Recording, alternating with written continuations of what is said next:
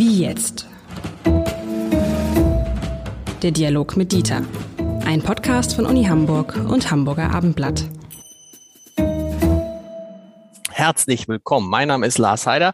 Dieter Lenzen ist da und ich würde Dieter Lenzen heute mal nicht vor allen Dingen als Wissenschaftler und als, Uni, als Präsident der Universität Hamburg in diesem Gespräch sehen, sondern vor allen Dingen, lieber Herr Lenzen, wenn Sie erlauben, als Pädagoge. Denn die Frage, die ich mir stelle, die sich viele Eltern stellen, die Kinder haben in der vierten, in der fünften, in der sechsten Klasse, die ist, und darüber würde ich gerne mit Ihnen sprechen, wer weiß eigentlich, was aus meinem Kind wird? Und wie bin ich auf diese Fragestellung gekommen? Denkt man, gibt es nicht andere Themen, Corona, Bundestagswahl, man muss mal über andere Dinge sprechen, weil ich neulich eine Diskussion hatte mit einem, mit einem, mit, mit einem Elternteil, das eine Empfehlung oder Nicht-Empfehlung bekommen hat, in, in welche Schule das Kind gehen soll nach der sechsten Klasse. Und man sich dann fragte, ja, wer kann das eigentlich, Entschuldigung, wer kann das eigentlich am Ende entscheiden? Kann ein Lehrer das entscheiden? Können die Eltern das entscheiden? Oder kann das nur das Leben entscheiden? Wer weiß eigentlich mit Viert, mit einem, bei einem Viertklässler, bei einem Fünftklässler, bei einem Sechsklässler, was aus dem mal wird?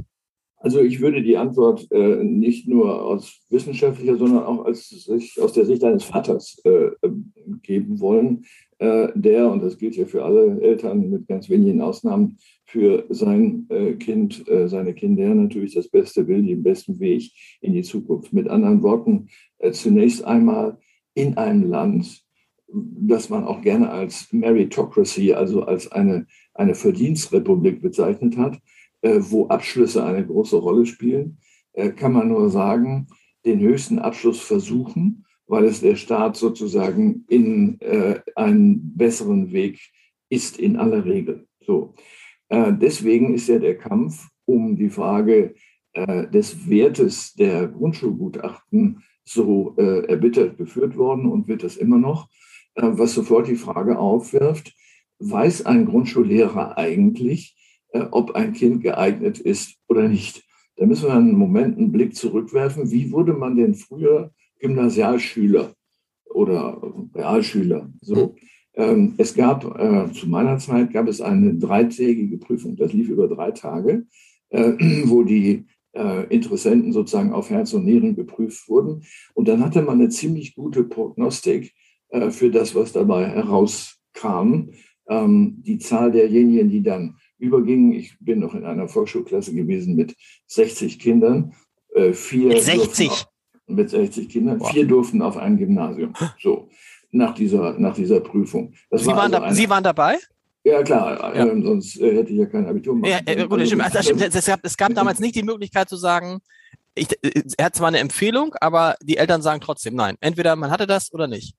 Äh, ja, eine Empfehlung in dem Sinne gab es gar nicht. Die Volksschule also. spielte überhaupt keine Rolle, sondern die aufnehmende Instanz entscheidet. Okay. Die will erfolgreich sein und die sagt, ich suche mir nur die aus, die auch erfolgreich sein werden, sonst beschädige ich meine Instanz, mhm. also sprich das Gymnasium. Insofern, ja, meine Eltern äh, wollten das auf jeden Fall. Der Lehrer hat gesagt, das kann der im Prinzip schaffen, soll er mal versuchen. So, ähm, das hat sich ja umgedreht, äh, indem man gesagt hat, eigentlich egal, was das Gymnasium sagt oder was die aufnehmende Schule sagt. Wichtig ist die Prognose durch äh, die Grundschule. Äh, mhm. heute heißen sie ja nicht mehr Volksschulen, damals war das so. So, jetzt stellt sich natürlich die Frage, wie diagnostisch gewieft ist der oder die äh, Grundschullehrerin, sind ja fast nur Frauen, ähm, ist die entsprechend ausgebildet, sodass sie auch die richtigen Parameter betrachtet und dass der, dieser sogenannte prädiktorische Wert, wie wir das nennen, äh, auch ausreichend ist. Dazu kann man eine Zahl sagen.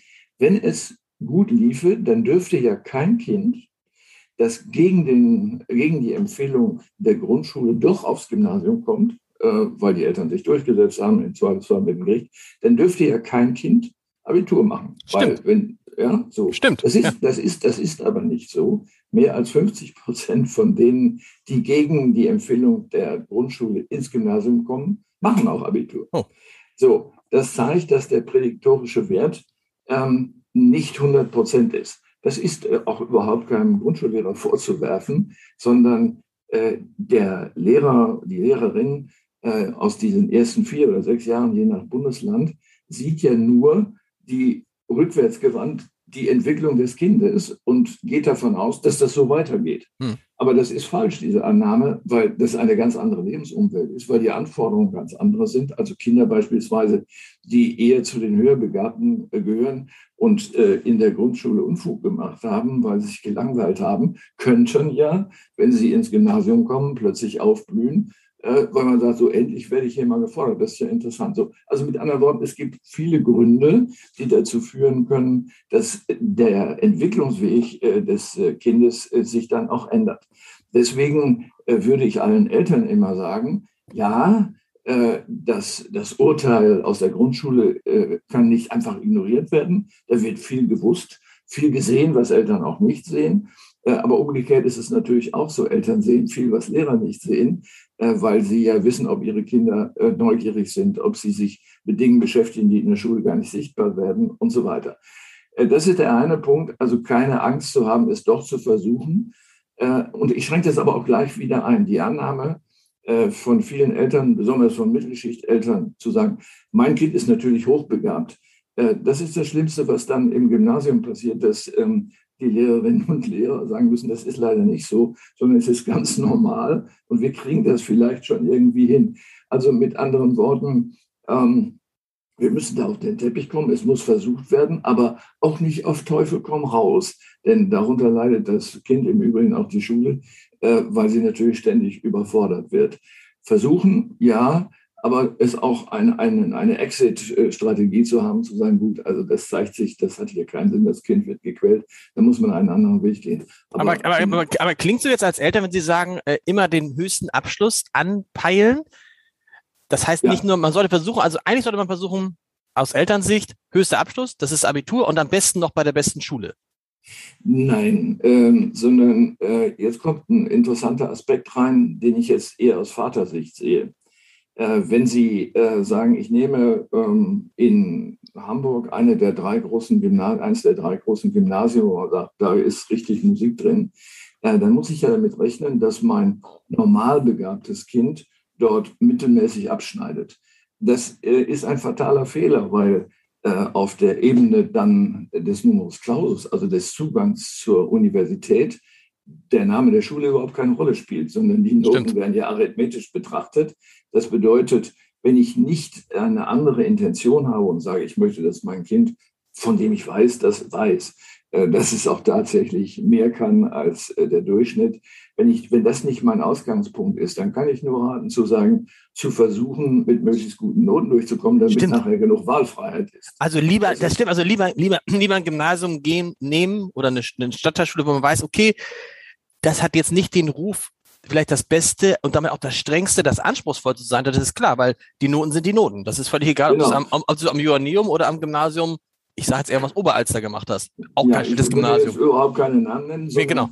Habe äh, ich ja gemacht. Kommt, äh. Ja, das, genau. Äh, da, dazu kommt natürlich, ja. dass die Stadtteilschule, das Abitur, ist, kriegt hier keinen kein, kein Malus, also nach dem Muster, das ist nur die Hälfte wert. Das macht ja keine aufnehmende Universität.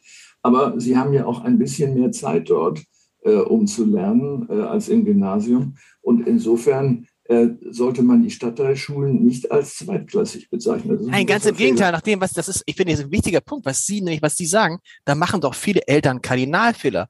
Wenn sie sagen, mein Kind muss unbedingt aufs Gymnasium, da quält es sich vielleicht, macht dann vielleicht Abitur, auch wenn es keine Empfehlung hatte, aber hat dann vielleicht ein Abitur von 2,9, 3,4.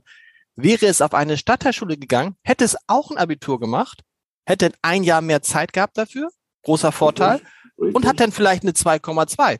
Und wenn die dann an der, an, bei Ihnen an der Uni stehen, dann sehen Sie zwei Kinder. Dann sehen Sie das eine Kind, das ein Abitur von 2,2 hat und das andere von 3,0, sage ich mal. Und Sie gucken ja nicht mal, auf welchem Gymnasium war der jetzt auf dem Gymnasium oder Stadtteilschule.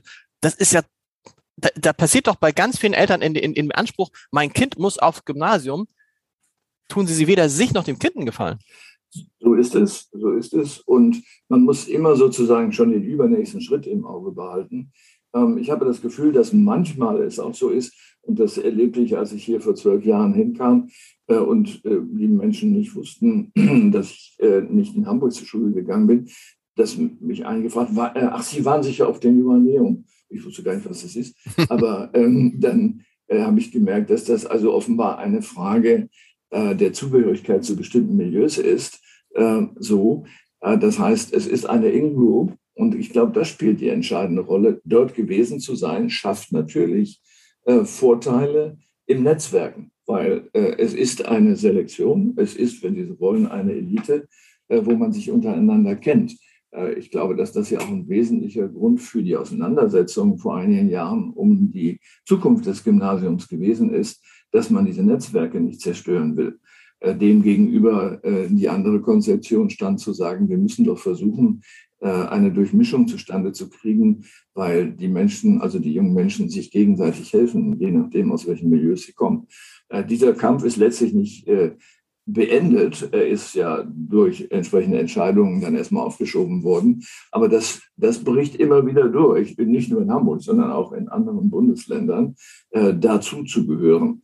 Ähm, und am Ende. Aber es, aber es nützt dir ja nichts. Das ist ja das Verrückte. Es nützt dir ja nichts. Also was ich noch verstehen, also nehmen wir mal, nehmen wir mal den Fall, wir, Sie haben jetzt, Sie haben jetzt an der Uni zwei Bewerber an, an, an einer Uni und der eine Bewerber war am Johanneum in Hamburg und der andere Bewerber war am XYZ in Bayern.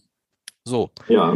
Da ist doch sozusagen, wenn man jetzt dann drauf gucken möchte und sagen, naja, da geht es nicht darum, der war am Joanneum in Hamburg, dann sagt, dann sagt man doch, der war in Hamburg und der war in Bayern. Das heißt, das machen wir in Hamburg, wenn der, der hat da nur eine 2,5 am Joanneum, weil es schwer war, oder 2,8, kannst du ja gleich eine 1 drauf machen im Vergleich zu Bayern.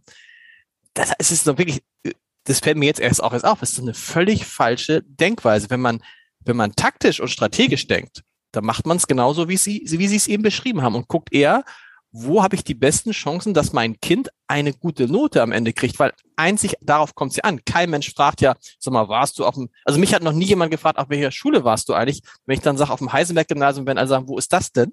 So, nie. Mhm. Auch, das Einzige, was doch zählt, wenn überhaupt, ist der, ist der, ist der Abischnitt und damit äh, in den, in, in den NC-Fächern. Genau, wenn man sich taktisch verhalten wollte, müsste man als Eltern nach Berlin umziehen. Ähm, Oder nach Bremen. Zu, ja, vielleicht auch, ja, äh, denn da ist die Differenz zu, zu Bayern am äh, größten. Äh, diese Differenzen haben ja in den 70er Jahren zu einer Reihe von Verfassungsklagen geführt, mit dem damals berühmten Malus-Urteil, nämlich zu sagen, das war das Begehren aus Bayern, wer bei uns eine 3 hat, die muss bei dem Kampf um den Studienplatz als äh, zwei gewertet werden mhm. oder als eins gewertet werden, weil es bei uns in Bayern viel schwerer ist. Da war was dran, das ist richtig. Gleichwohl äh, kann man das nicht über ein Gericht lösen, dieses Problem, sondern dann ist ja versucht worden, die Abituranforderungen zu normieren. Damals gab es die sogenannten Normbücher, eine große äh, Auseinandersetzung über die Frage, ob man das überhaupt kann. Dann ist das mehrere Jahrzehnte in der Versenkung verschwunden und jetzt haben wir ja ähm, äh, Abiturstandards, das sind zwar nur solche in den wichtigsten Fächern, aber immerhin, ähm, die Noten sind vergleichbarer geworden. Ähm, äh, die das Gymnasium oder die Stadtteilschule oder die Gesamtschule hervorbringt, sind vergleichbarer geworden, weil die Schulen sich an diese ähm, noch durchaus äh, sehr breiten Normen dann doch halten müssen und das auch ein Stück weit überwacht wird. Allerdings ist eine große Varianz da drin.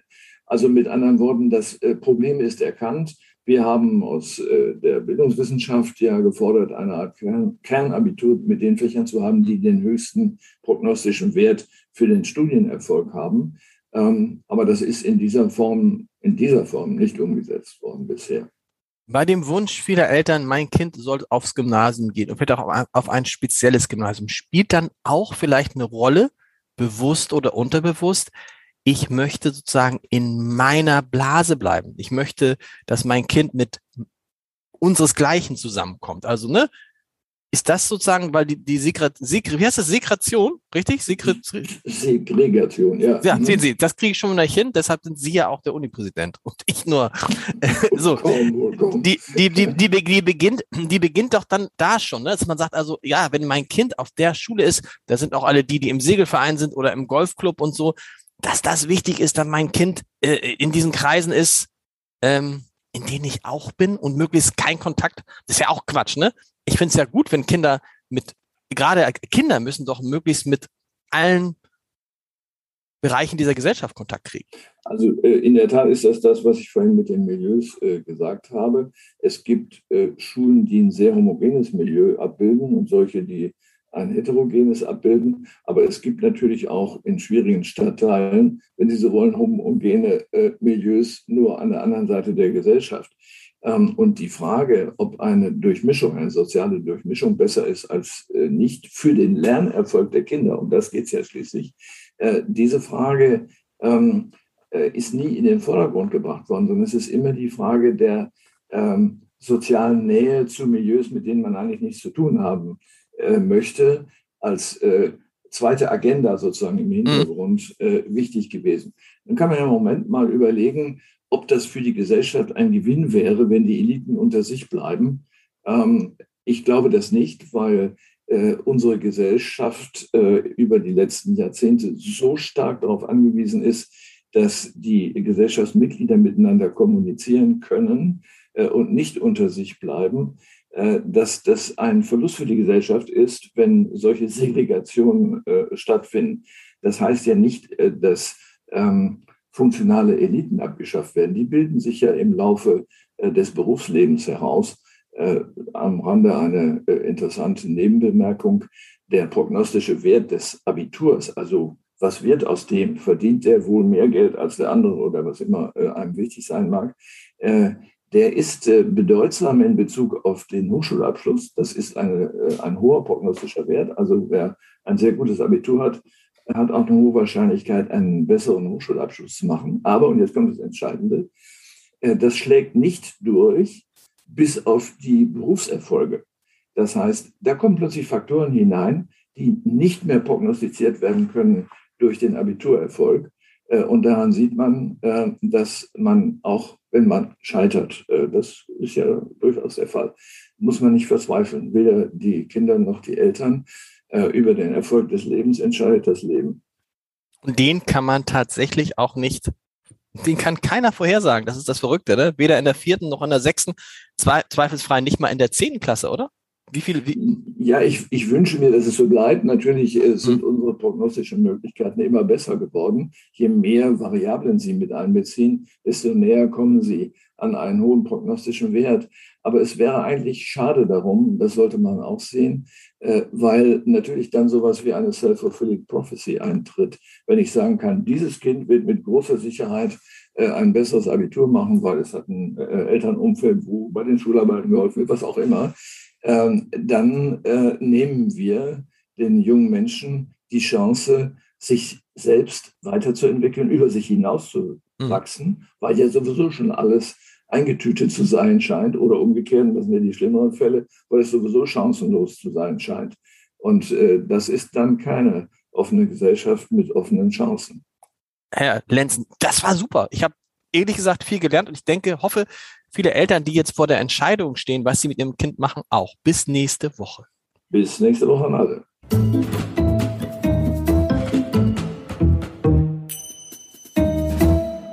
Weitere Podcasts vom Hamburger Abendblatt finden Sie auf abendblatt.de slash podcast.